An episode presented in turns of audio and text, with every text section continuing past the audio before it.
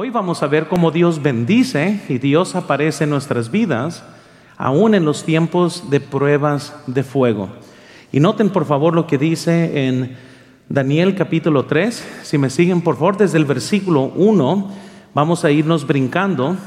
El contexto es de Daniel 19 y 25, pero vamos a tener un poquito de contexto. Aquí dice la Biblia en el versículo 1, el rey Nabucodonosor hizo una estatua de oro cuya altura era de 70 codos y su anchura de 6 codos, la levantó en el campo de Dura en la providencia de Babilonia y envió el rey Nabucodonosor a que se reuniesen los sátrapas y magistrados y capitanes, oidores, tesoreros, consejeros, jueces y todos los gobernadores de las providencias para que viniesen a la dedicación de la estatua que el rey Nabucodonosor había levantado. Ahora brínquense al versículo 5, por favor, y dice la Biblia, que al oír el son de la bocina, de la flauta, del tamboril, del arpa, del salterío, de la zampoña y de todo instrumento de música, os postréis, adoréis la estatua de oro que el rey Nabucodonosor ha levantado. Y cualquiera que no se postre, y adore, inmediatamente será echado dentro de un horno de fuego ardiente. Por lo cual, al oír todos los pueblos el son de la bocina, de la flauta, del tamboril, del arpa, del salterío, de la zampoña y de todo instrumento de música, todos los pueblos, naciones y lenguas postraron y adoraron la estatua de oro que el rey Nabucodonosor había levantado. Pero esto, en aquel tiempo, algunos varones caldeos vinieron y acusaron maliciosamente a los judíos. Hablaron y, dijeron al rey Nabucodonosor, rey, vive, para siempre vive. Tú, oh rey, has dado una ley que todo hombre al oír el son de la bocina, de la flauta, del tamboril, del arpa, del salterío, de la zampoña y de todo instrumento de música, se postre y adore la estatua de oro y el que no se postre y adore, se ha echado dentro de un horno de fuego ardiendo. Hay unos varones judíos, los cuales pusiste sobre los negocios de la providencia de Babilonia, Sadrach, Mesa, Abednego. Estos varones, oh rey, no han respetado, no adoran tus dioses, ni adoran la estatua de oro que has levantado. Entonces Nabucodonosor dijo con ira y con enojo, que trajesen a Sadrach, Mesach y Abednego, al instante fueron traídos estos varones delante del rey. Habló Nabucodonosor y les dijo, ¿es verdad, Sadrach, Mesach y Abednego, que vosotros no honráis mi Dios, ni adoráis la estatua de oro que he levantado? Y ahora pues estáis dispuestos para que al oír del son de la bocina, de la flauta, del tamboril, del arpa, del salterío, de la zampoña, y de todo instrumento de música, os, eh, este, de música os postréis y adoréis la estatua que he hecho, porque si no la adoréis, en la misma hora seréis echado en medio de un horno de fuego ardiendo, ¿y qué Dios será aquel que os libre de mis manos? Sadrach, Mesach y Abednego respondieron al rey, Nabucodonosor diciendo, no es necesario que te respondamos sobre este asunto. He aquí nuestro Dios, a quien servimos, puede librarnos del horno de fuego ardiendo, y de tu mano, oh rey, nos librará. Y si no, sepáis, oh rey, que no serviremos a tus dioses ni tampoco adoraremos a la estatua que has levantado. Entonces Nabucodonosor se llenó de ira y se se demudó el aspecto de su rostro contra Sadrach, Mesach y Abednego y ordenó que el horno se calentase siete veces más de lo acostumbrado. Y mandó a hombres muy vigorosos que tenía en su ejército que atasen a Sadrach, Mesach y Abednego para echarlos en el horno de fuego ardiendo. Entonces estos varones fueron atados con sus manos, sus calzas, sus turbantes y sus vestidos y fueron echados dentro del horno de fuego ardiendo. Y como la orden del rey era apremiante y lo habían calentado mucho, La llama del fuego mató a aquellos que habían alzado a Sadrach, Mesach y Abednego. Y estos tres varones, Sadrach, Mesach y Abednego, cayeron atados dentro del horno de fuego ardiendo. Entonces el rey Nabucodonosor se espantó y se levantó apresuradamente y dijo a los de su consejo, ¿no echaron tres varones atados dentro del fuego? Ellos respondieron al rey, es verdad, oh rey. Y él dijo, he aquí, yo veo cuatro varones sueltos que se pasean en medio del fuego sin sufrir ningún daño. Y el aspecto del cuarto es semejante a hijos de los dioses. Vamos a orar, vamos a pedirle al Señor que bendiga. Señor, te pido por favor una vez más tu poder en mi vida. Solo tú, Señor, conoces las necesidades de cada hermano y de cada hermana aquí. Pero Señor, yo te pido que me ayudes con sabiduría para saber cómo predicar este mensaje y así tu pueblo sea edificado. Te pido que nos des fe para aún sufrir si tu fe demanda que suframos. Te pido que nos des vigor, nos des valentía. Te pido, Señor, que podamos resplandecer en estos tiempos. Yo te pido, Señor, todo esto en el nombre de Cristo. Amén. Pueden tomar asiento, hermanos, por favor. Ya hemos visto, hermanos, cómo Dios aparece en nuestros tiempos más oscuros y ya hemos visto que la fe triunfa en los momentos más trágicos. Ahorita vamos a aprender cómo Dios aparece por causa de cuando usted y yo estamos sufriendo consecuencias por lo que nosotros creemos.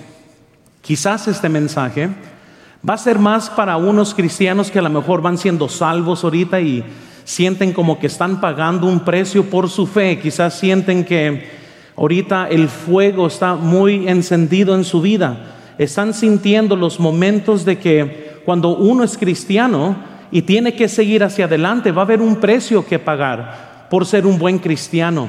Y esos muchas veces, esos precios no se pagan porque se siente el fuego muy ardiente, se sienten que las consecuencias son muchas, por lo cual personas se hacen para atrás.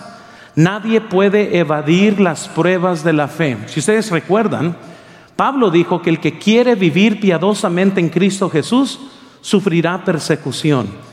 Nadie puede evadir los problemas de la vida. Incluso vean esto en la pantalla.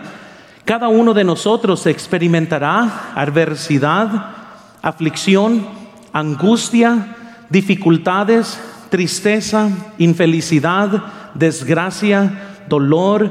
Tarde o temprano todos enfrentaremos tiempos difíciles. No nos podemos escapar de estos. Incluso sigan viendo aquí, en esos momentos necesitamos una fe firme en el Señor. Necesitamos rendirnos, someter nuestras vidas al Señor confiando en que Él nos librará. Una fe firme y sumisa a Dios es el tema práctico de nuestro contexto. Yo sé que todos quisiéramos que nomás las cosas se arreglen en nuestras vidas, pero si quieres ser un cristiano fiel tendrás que pagar un precio.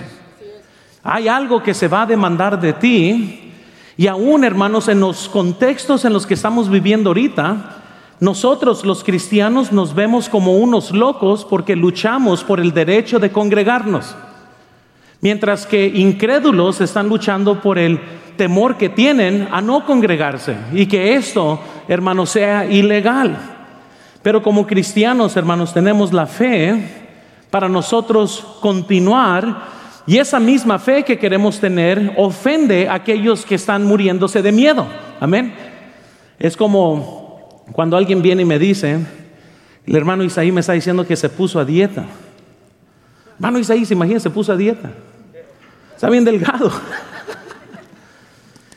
y, y yo le cambié mejor la plática. Amén. Sí saben por lo obvio, ¿verdad? Así son muchas veces los cristianos que tienen miedo. Se predica de tener fe y ellos mejor cambian la plática. Y tarde o temprano nosotros, hermanos, vamos a estar en un contexto donde por nuestra fe tendremos que pagar un precio.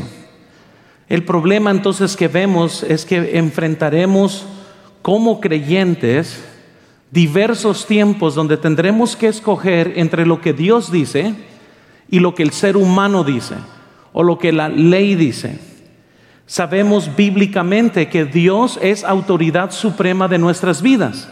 La Biblia nos dice en Hechos 5:29, respondiendo Pedro y los apóstoles dijeron, es necesario obedecer a Dios antes que a los hombres.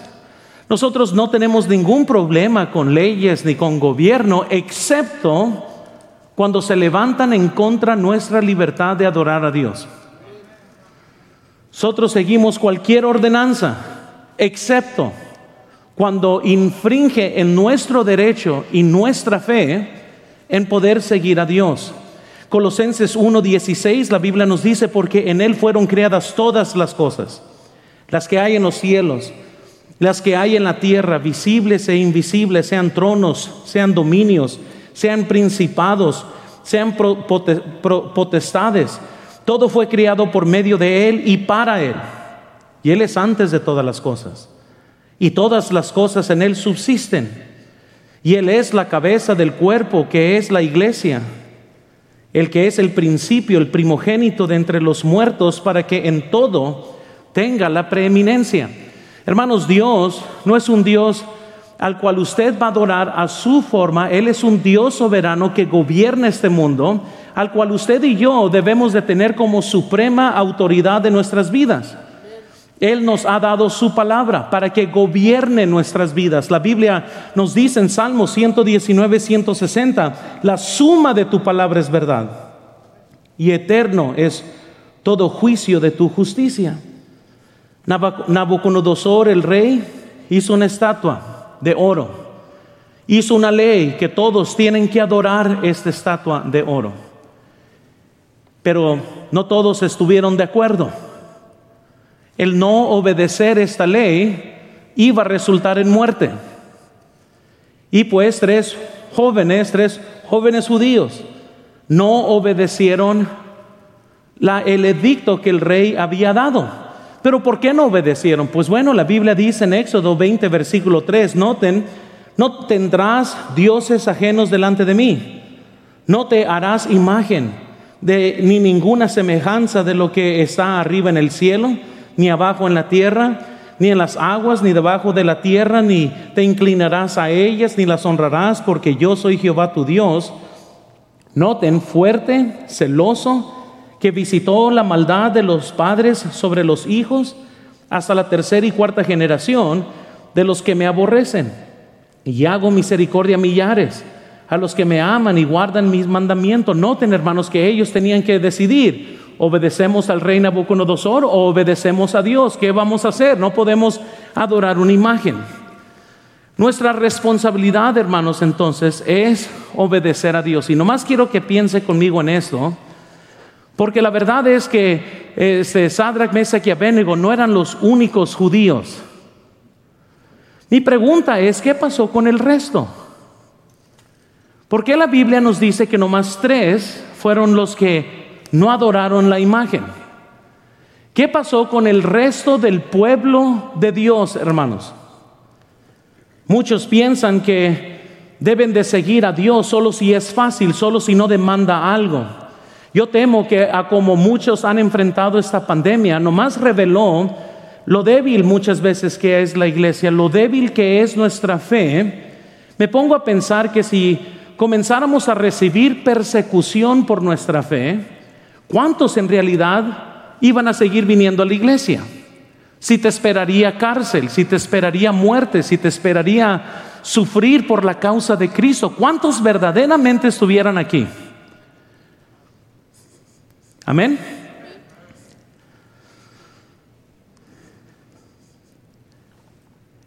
En la voluntad de Dios, hermanos, vemos que seremos rechazados por ser cristianos. Yo no lo dijo, lo dijo Jesús.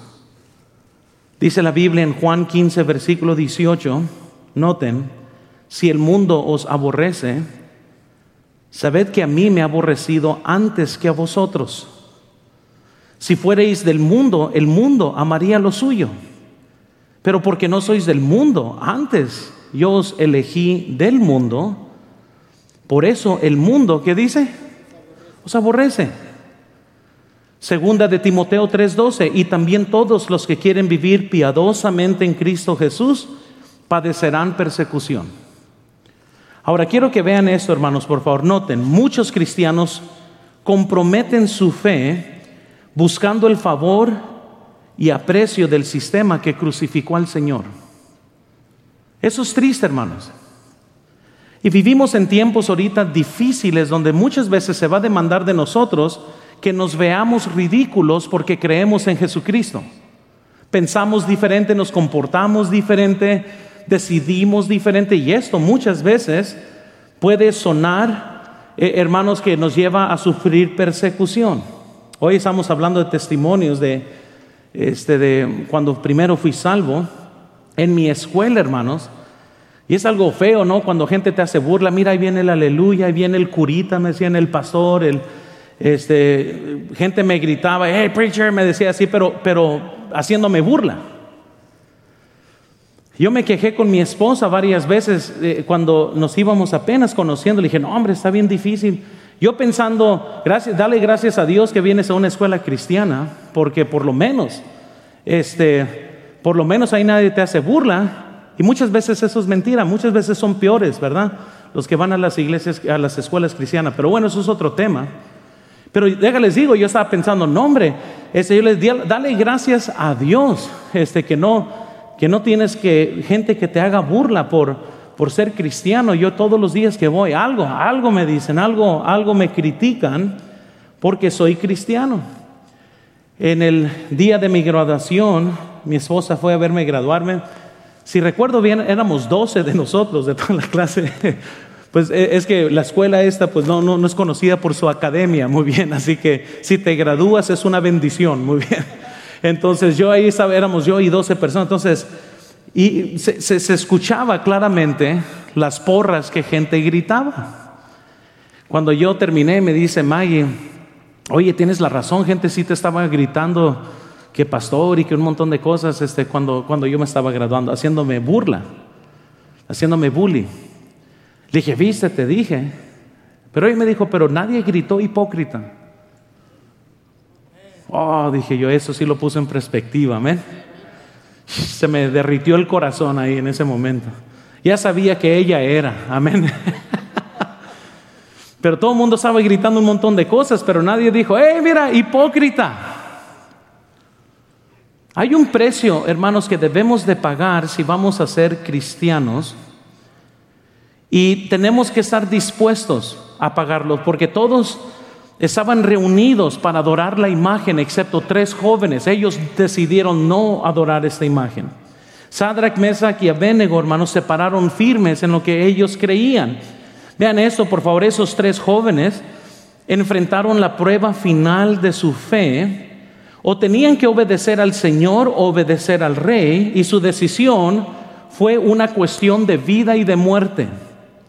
Era fácil para los demás dar su lealtad al sistema de Nabucodonosor, pero no para ellos porque ellos adoraban al Dios verdadero.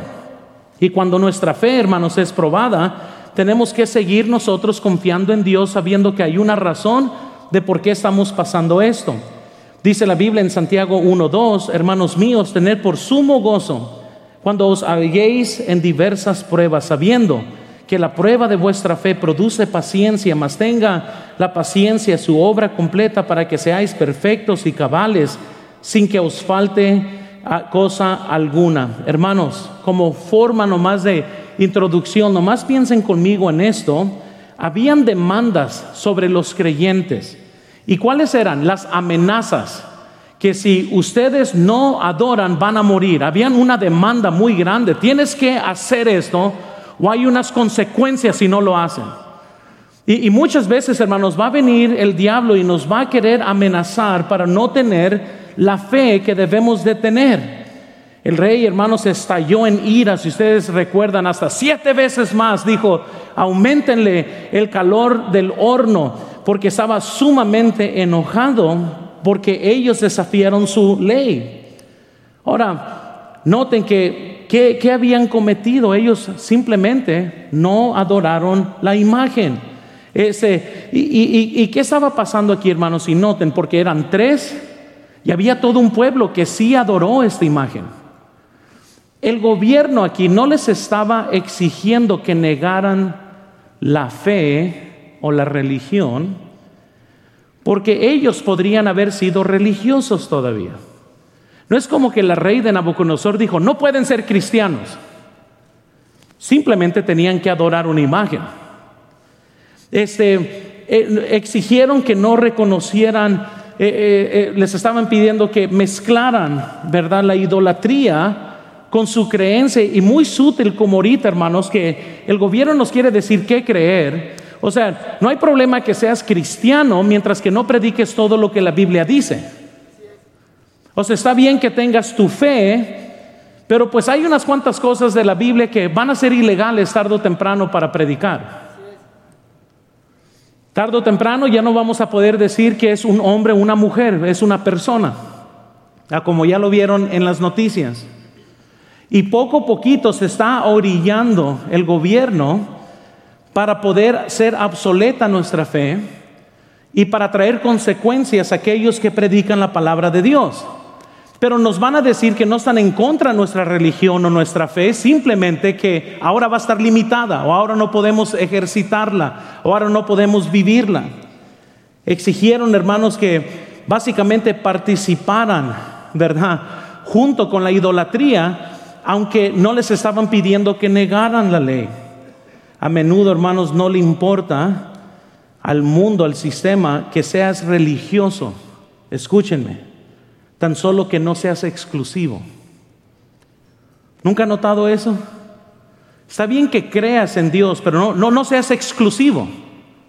No seas tan, tan duro. Al mundo no le importa que creas en Cristo, tan solo que no lo sigas a Él. ¿Quieres creer en Cristo? Está bien, pero no lo sigas. No hagas todo lo que Cristo te manda. Al mundo no le importa que creas en Dios, tan solo que le adores al hombre también. Dale a Dios tu corazón el domingo, pero dale el cuerpo al diablo el lunes. Que eso es lo que el mundo hoy quiere que hagamos. Trae a tus hijos a la iglesia el domingo, pero está bien, mándalos a, la universidad que les enseñen que sean humanistas mañana. La religión, hermanos, popular de hoy es el amor a uno mismo. Y aquí habían demandas de qué es lo que ellos tenían que hacer, pero hermanos, los creyentes tomaron una decisión en la cual ellos edificaron un testimonio. El versículo 16, noten conmigo por favor aquí del capítulo 3, dice, Sadrach, Mesach y Abednego respondieron al rey Nabucodonosor diciendo, no es necesario que te respondamos sobre este asunto. He aquí, nuestro Dios, a quien sirvamos, puede librarnos del horno de fuego ardiente y de tu mano, oh Dios, oh rey, nos librará. Y si no, sepas, oh rey, que no serviremos a tus dioses ni tampoco adoraremos la estatua que has levantado. Los tres jóvenes hermanos respondieron con firmeza, no lo vamos a hacer. Ellos tenían convicción, hermanos. No importa lo que el rey les hiciera, ellos no iban a vender su fe, no iban a adorar una estatua. Su decisión, hermanos, fue una en contra de la opinión grande o pública que todo mundo tenía contra la opinión de todos. Recuerden que todos dijeron que sí. Y saben algo bien curioso. Allá en Mateo, ustedes lo, pueden ver, Mateo 10:36, Jesucristo dijo que muchos creyentes iban a tener enemigos de su propia casa. La Biblia nos dice en Mateo 24 que cuando iba a venir la persecución, que cuidado, que aún los más cercanos iban a entregar a sus hijos. Y uno se pone a pensar, ¿cómo es, cómo es todo eso posible? Y luego de repente entramos a la pandemia. Y la pandemia reveló que si hay gente suficiente asustada por su vida, traiciona aún la misma iglesia. Amén. No sé cuántos cristianos muchas veces atacan a las mismas iglesias por congregarse. Amén. Y uno se pone a pensar, ¿cómo es posible que alguien de su propio hogar traicione a alguien de su propio hogar? Ah, es muy bien, amenázalo con vida, amenázalo con muerte. Y el ser humano responde de diferentes formas al temor de la muerte. Y muchos en esta pandemia, muchos, en el nombre de seguridad, han negado su propia fe.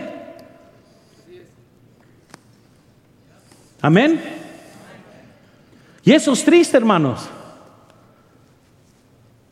Porque una cosa es tener precaución y otra cosa es estar tanto con miedo que ya se niega la fe. Y luego no, no, es tanto suficiente quedarse en casa, sino ahora comienzan a mandar mensajes para desanimar a otros que vengan a la iglesia. Yo le dije a, unos hermanos, eh, bueno, puse una publicación en Facebook y les dije a todos, una cosa es que ustedes se queden en casa y otra cosa es que trates de levantar cizaña para aquellos que sí vienen. Amén. Parece que estoy pisando callos ahorita, amén. Pero yo estoy diciendo, hermanos, que esa decisión de ellos, de estos tres, desafiaron todo lo que los demás estaban haciendo. Sonó la trompeta, la zampolla y sabes lo que todos hicieron, fueron y adoraron y ahí estaban tres parados. Los que todos estaban arrodillados tenían una buena razón por qué estar arrodillados. ¿Qué no saben esos que van a morir ahorita? Ay, nada te tiene de malo que te arrodilles, al cabo es que... Y por temor a morir, ellos sí se arrodillaron a una estatua. Y, les digo, hermanos, que lo que sea que estemos enfrentando, no debemos de perder fe. La decisión de ellos fue, incluso sin tratar algo con Dios, Dios nunca les prometió que los iba a librar. Por eso es que ellos dijeron, oh rey, y si no nos libra de todas maneras, no vamos a, no vamos a doblar rodilla ante esta estatua. la decisión de ellos fue profesada ante todos o sea, no se escondieron, todo el mundo sabía quiénes no, no se arrodillaban ante la estatua. No era como creyentes escondidos. Veo aquí quizás muchos, muchos cristianos de la FBI cristiana, de la CIA. Nadie sabe que eres cristiano. Y lo digo para su vergüenza. Porque dice la Biblia que somos la luz del mundo y que todo mundo debe de ver nuestras buenas obras para que glorifiquen a vuestro Padre que está en los cielos. Dios nunca diseñó que el cristiano fuera un cristiano escondido, con miedo, que nadie se dé cuenta. Él quiso que nuestra fe se viera ante todo el mundo. En tiempos de prueba o tentación, lo único que necesitamos sobre todo lo demás es una fe fuerte y una fe firme. Los tres jóvenes podrían haber comprometido fácilmente su fe, podrían haber hecho lo que a menudo estamos tentados a hacer y tomar la salida fácil, pensando cosas como estas. Y noten lo que muchas veces pensamos. Todos los demás lo están haciendo. ¿Por qué yo no? ¿Nunca he escuchado a sus jóvenes decir eso? Pues mis, mis amigos todos tienen celular y ¿por qué yo no? Pues porque yo te amo y no quiero que te mueras de pornografía y por eso yo no te voy a dar un celular así. O quizás tengo que participar o perderé mi trabajo. Una vez alguien me preguntó, pastor, es que en el Día de los Muertos todos en mi trabajo tienen que hacer un ritual con el altar de los muertos. Le dije, hermano, no lo haga. Y si me corren, pues que te corren. Pero ese es el trabajo. Pues, pues yo sé. Pero nunca en buena conciencia le puedes decir a alguien, no, no, está bien, participa. Al cabo es que Dios entiende, es tu trabajo.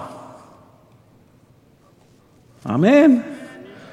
A ver, hermanos, sonríen. A ver, eh, yo sé que no los veo, pero. Porque si no dicen amén, es como ponerle un, ¿verdad? un trapo rojo al toro y pues yo no sé si entrarle con más ganas o mejor, O estar, a ver. Pero hay excusas así, pues es que si no lo hago pierdo mi trabajo. Tenía un hermano hace muchos años que me llamó, me dijo, pastor, mi patrón me está pidiendo que yo entre a un bar con él Y este, en, México pues se hacen un montón de tratos sucios y todo eso, donde, donde desafortunadamente era un bar de mujeres, y etcétera. Usted se puede imaginar. Dice, y él me está diciendo que yo entre para hacer negocio ahí y si le digo que no, quizás pierda mi trabajo y, pastor, ¿qué piensas? Le dije, no, no entres. Pero y si, y si me corren de esto vivo, pues que te corran, no entres a ese lugar. Le dije, hermano, ten fe, no entres. Y si te corren, Dios te, te, honrará a ti y te va a bendecir con algo más, no entres a este lugar. Y su patrón sí lo corrió. Muy bien, lo corrió. Un mes después lo volvió a contratar y ahora sí, con un nuevo modelo de trabajo, ya lo respetaban por ser cristiano. Ya nunca le pidieron que hiciera eso otra vez. Quizás gente piense como excusas como, tengo que aceptarlo para seguir siendo amigo de mis compañeros de trabajo y, muchos aceptan cosas que no deben. Quizás unos piensen en estas excusas, mi esposa o mi esposo nunca lo sabrá, quiere decir que sí lo puedo hacer.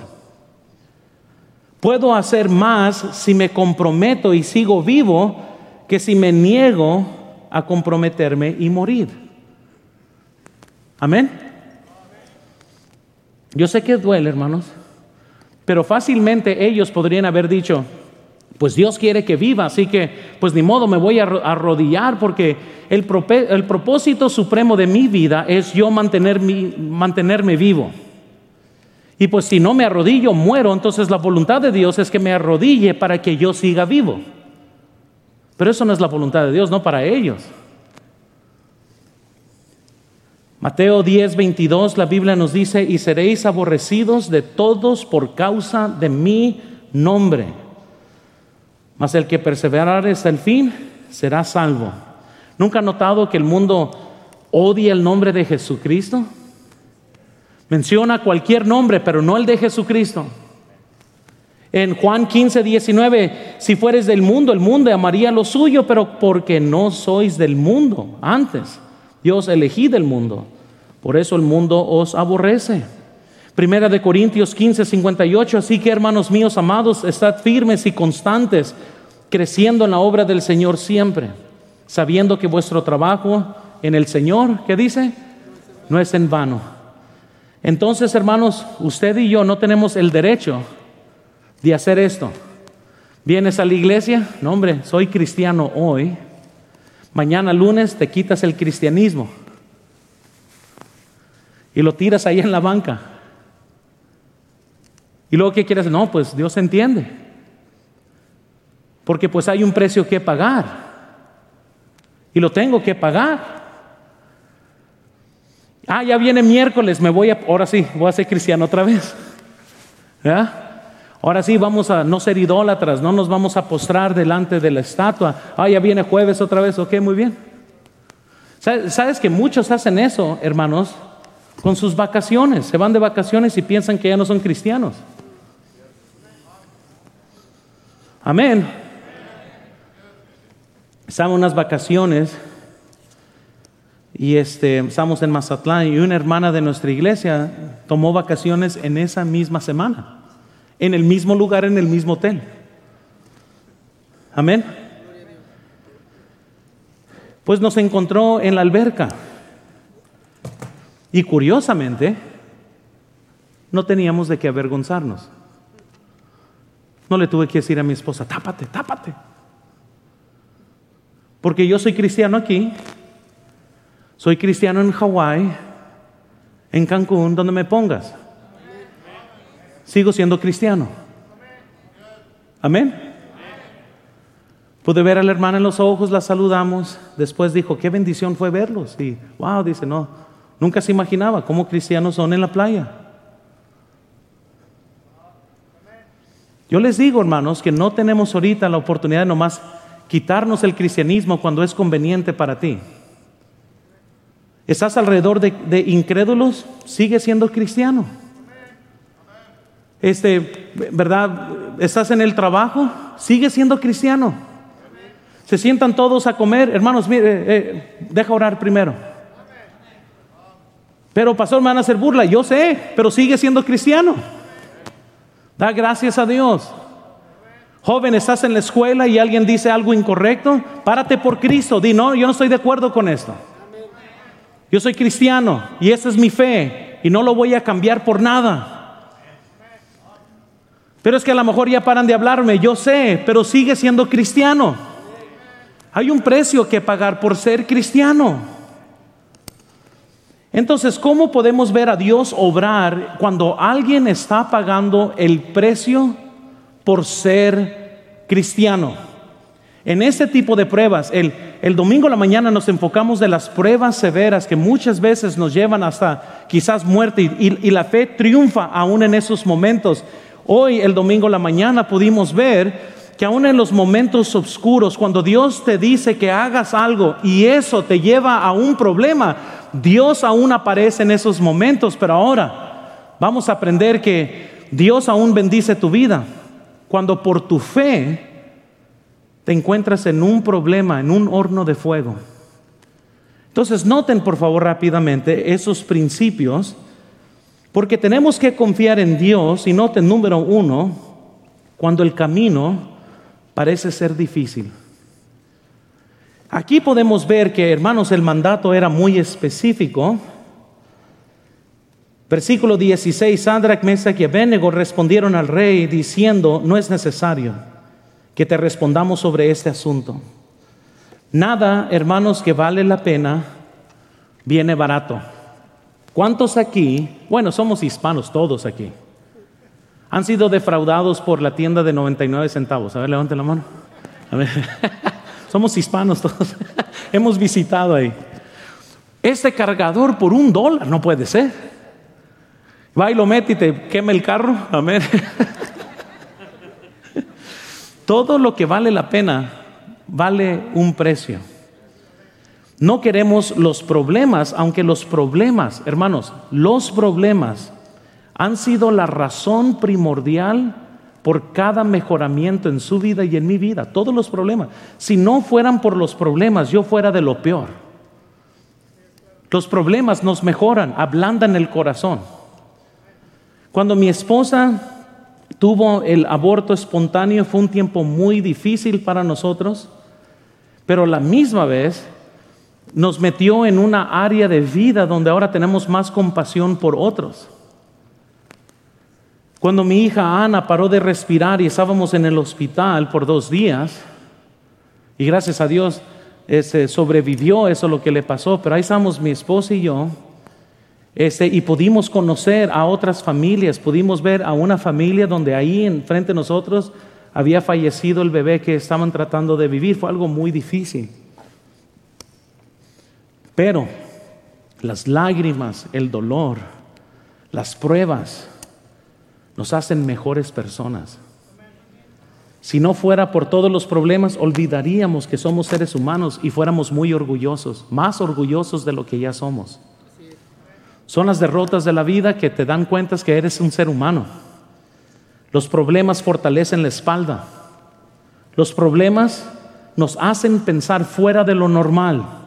Vean por favor en la pantalla, fricción es lo necesario para transformar un grano de arena en una perla preciosa. Fricción. Entonces, ¿quieres ser fuerte en tu vida? Reconoce que cada problema que enfrentamos nos lleva a hacernos una pregunta muy importante. ¿Vamos a confiar en Dios en esto? Es la pregunta millonaria. ¿Vamos a confiar en Dios? en cada problema que enfrentes. Entonces debemos de confiar en Dios, hermanos, cuando el camino parece difícil. Noten segundo, cuando el camino parece estar caliente. Versículo 19, la Biblia nos dice, entonces Nabucodonosor se llenó de ira y se desmudó el aspecto de su rostro contra Sadrach, Mesach y Abednego y ordenó que el horno se calentiese siete veces más de lo acostumbrado. Nos estábamos riendo hoy, pero mi esposa, es, mi esposa, pero mi, mi mamá y, mi, y, Jerry cuando no eran salvos, estábamos nomás recolectando historias y unas que se me había pasado hace muchos años. Este, Jerry invitó a un cliente de él de su trabajo y siempre le daba cerveza. Y este, y me dijo, trae la cerveza, tráesela a él. Le dije, no. Oh, yo te dije que te la traigas. Yo, no. No, yo no lo voy a agarrar. Y yo me fui. Llegó mi mamá, oye, ¿por qué no le ¿Por qué no? Porque hay de aquel que le da de tomar a su vecino. Yo no voy a llevarle la cerveza, que él agarre. Yo no voy a participar en esto. Y se enojó conmigo, ahí luego le pueden preguntar, se enojó, se enfureció conmigo. Muy similar como Nabucodonosor se enojó con los tres que no obedecieron su, su edicto. Así como muchos de los conocidos suyos se van a enojar contigo cuando no les sigues la corriente. Se van a enojar. Yo iba entrando a la iglesia, uno de mis primeros amigos que venía a la iglesia, este, me dijo, oye, después de ganar almas, vamos a salir tú y yo. Le dije, bueno, vámonos. Y luego me llevó a un bar. Yo estaba en el carro y le dije, eh, le dije, hermano, ¿cómo, ¿cómo vamos a entrar aquí? No, si nada pasa, vamos a jugar billar nomás y... No, no, no, le dije, yo no quiero entrar aquí.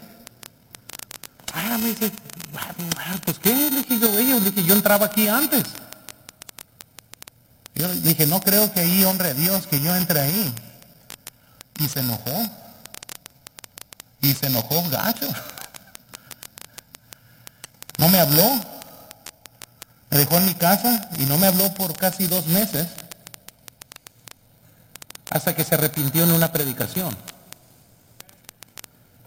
No tengas miedo, hermanos, de quemarte por mantener tu integridad. No tengas miedo de quemarte por amar a Dios. No tengas miedo quemarte por mantener tus convicciones. Te vas a quemar o por hipócrita o por tener convicciones. Usted decide cómo se va a quemar. No vendas las convicciones, hermanos. Noten, por favor, es mejor enfrentar la ira del rey que la ira de Dios. Cuando el camino de Dios parece estar lleno de lumbre, podemos tener compañerismo con Dios en la lumbre. Los cuatro hermanos estaban en el horno, teniendo compañerismo, se paseaban por dentro, dice la Biblia, en el horno. ¿Cuándo debemos de confiar en Dios? Cuando parece ser difícil, confía en Dios. ¿Cuándo también debemos de confiar en Dios? Cuando el camino parece estar caliente, va a haber fricción, va a haber alguien que va a estar en contra, noten tercero. Dios aparece cuando ya estás en el fuego. Si notan que Dios podría haberle dado un ataque corazón al rey, pero no, como vemos en la Biblia, Dios decidió hasta que ya estaban en el fuego. La Biblia dice en el versículo 24, rápidamente noten, entonces el rey Nabucodonosor se espantó y se levantó apresuradamente y dijo a, a los de su consejo, ¿no echaron tres varones atados dentro del fuego? Ellos respondieron al rey, es verdad, oh rey. Y él dijo, he aquí, yo veo cuatro varones sueltos que se paseaban en medio del fuego sin sufrir ningún daño, y el aspecto del cuarto es semejante al Hijo de los dioses. Ellos, hermanos, perdieron solo una cosa en el fuego. Y saben que muchas veces nosotros tomamos decisiones teniendo miedo que vamos a perder muchas cosas por mantener nuestras convicciones firmes. Lo único que estos tres varones perdieron era los, lo que los ataba. Ellos entraron atados y lo único que perdieron en el fuego fue eso, porque ahora andaban libres y paseándose. Y muchas veces los fuegos de tribulación, los, los fuegos de pruebas de nuestras vidas, Muchas veces los problemas nos liberan de nuestra esclavitud. Si no fuera por algo que pasó en tu vida, hermanos, aún siguieran adictos a las drogas. Si no fuera por el fuego del problema, aún hoy estuvieran en un mal lugar de vida. Y muchos han dicho, yo vine a la iglesia cuando las cosas me estaban yendo peor en mi vida. Yo llegué a Cristo cuando me estaba divorciando. Yo llegué a Cristo cuando habían serios problemas y han sido el fuego de prueba que te libró de aquellas cosas que te esclavizaban. El fuego de nuestros problemas nos libran de cosas que nos atan. Cuando Dios aparece, hermanos, noten, o cuando Dios aparece en tu vida, tendrás una libertad nueva. Ellos estaban atados, ahora son libres. Realmente podrían gloriarse en la aflicción. No se salvaron del horno de fuego, pero se salvaron en Él. Amén. En Él. Fue una liberación mucho mayor. Vean en la pantalla, hermanos, el mundo no puede quitarle la paz de Dios en el corazón porque es un principio indestructible, más allá del alcance de cualquier prueba ardiente. Nada le quita la convicción. Hermanos, vean esto en la pantalla también. La paz se encuentra en la presencia de Dios, no en la ausencia de los problemas. El pastor Chapo siempre nos decía eso en, en la escuela. Y uno piensa, ah, yo quiero tener paz, pero lo que piensan es, si no tengo problemas, tengo paz. Pero no, en la presencia del Señor tenemos paz. Cuando Dios aparece en tu vida, entonces tendrás, noten segundo, una nueva fuente de compañerismo. Había comunión más dulce de agradecimiento en el fuego. Ellos ya iban a morir, pero ahora se encontraban divirtiéndose dentro del fuego. Al ser expulsados por los hombres, fueron llevados a una comunión más íntegra con Dios, porque los hombres lo rechazaron. Así lo vemos también con Pablo y Silas en Hechos capítulo 16. Cuando Dios aparece en su vida, noten tercero, tendrás una nueva oportunidad para servir. Y noten, hermanos, por favor, y vean esto aquí en la pantalla, su esfera de utilidad se amplió después de haber experimentado el poder de Dios más profundamente. En otras palabras, hermanos, ¿qué testimonio Dios le va a dar a usted cuando pasa la prueba de fuego? Todos aquí, hermanos, noten, todos tenemos un deseo de tener influencia, de poder ayudar a otros, de ser quizás buenos cristianos, que nuestra vida cuente. Yo, yo sé que todos desearíamos el día de hoy impactar una nueva generación de ser fiel, pero si no tienes el testimonio para hacerlo, no lo vas a hacer pasando las pruebas, Dios te da un testimonio. Y ese testimonio nadie te lo puede quitar. Pero él, Dios te lo da. Y vas a poder ayudar a mucha gente. Noten en la pantalla, al negarse a inclinarse ante la imagen de oro que el hombre había establecido, la imagen de Dios, se estableció más firmemente en sus propios corazones. Recuerden, hermanos, la prueba de fuego prueba carácter, prueba, purifica vidas, unifica a creyentes, nos introduce a una nueva esfera de compañerismo con Dios. Noten que los tres hebreos fueron librados en el fuego, hermanos. Solo los tres hebreos salieron del horno. ¿Sí se dieron cuenta de esto, hermanos? Y qué curioso, cuando salió los tres hombres, ¿Sabes quién se quedó en el horno? Jesucristo, el cuarto. ¿Y saben por qué? Porque Él nos espera a nosotros cuando estemos ahí nosotros. Habían cuatro, tres salieron. ¿Quieres tener una buena influencia en tu vida, hermanos? Pague el precio de hoy. Y yo no sé cuál es la estatua suya, pero les vuelvo a leer lo que dice Isaías 43, 2 y noten. Cuando pases por las aguas, yo estaré contigo. Y si por los ríos no te anegarán, y cuando pases por el fuego, ¿no te qué? No te quemarás, ni la llama arderá en ti. Y yo sé que cada quien aquí, hermanos, están enfrentando una prueba de fuego diferente. Para ellos, si era una estatua literal. Pero yo sé que el diablo Trata de seducirnos a nosotros para que ya no tengamos la fe que una vez teníamos. Puede ser familiares en su vida. Nunca ha notado que hay muchos que son cristianos, pastor, y luego viene Navidad y se ponen a tomar con los familiares incrédulos. Y así de rápido dejan el cristianismo a un lado. Viene el verano y ah, hay algo que hacer cada domingo, se pierden de la iglesia. Vienen amistades y así de rápido doblan sus rodillas a la estatua. Peleemos la buena batalla de la fe, hermanos. Jóvenes, no se den por vencidos. Sean cristianos en sus escuelas, tengan buen testimonio.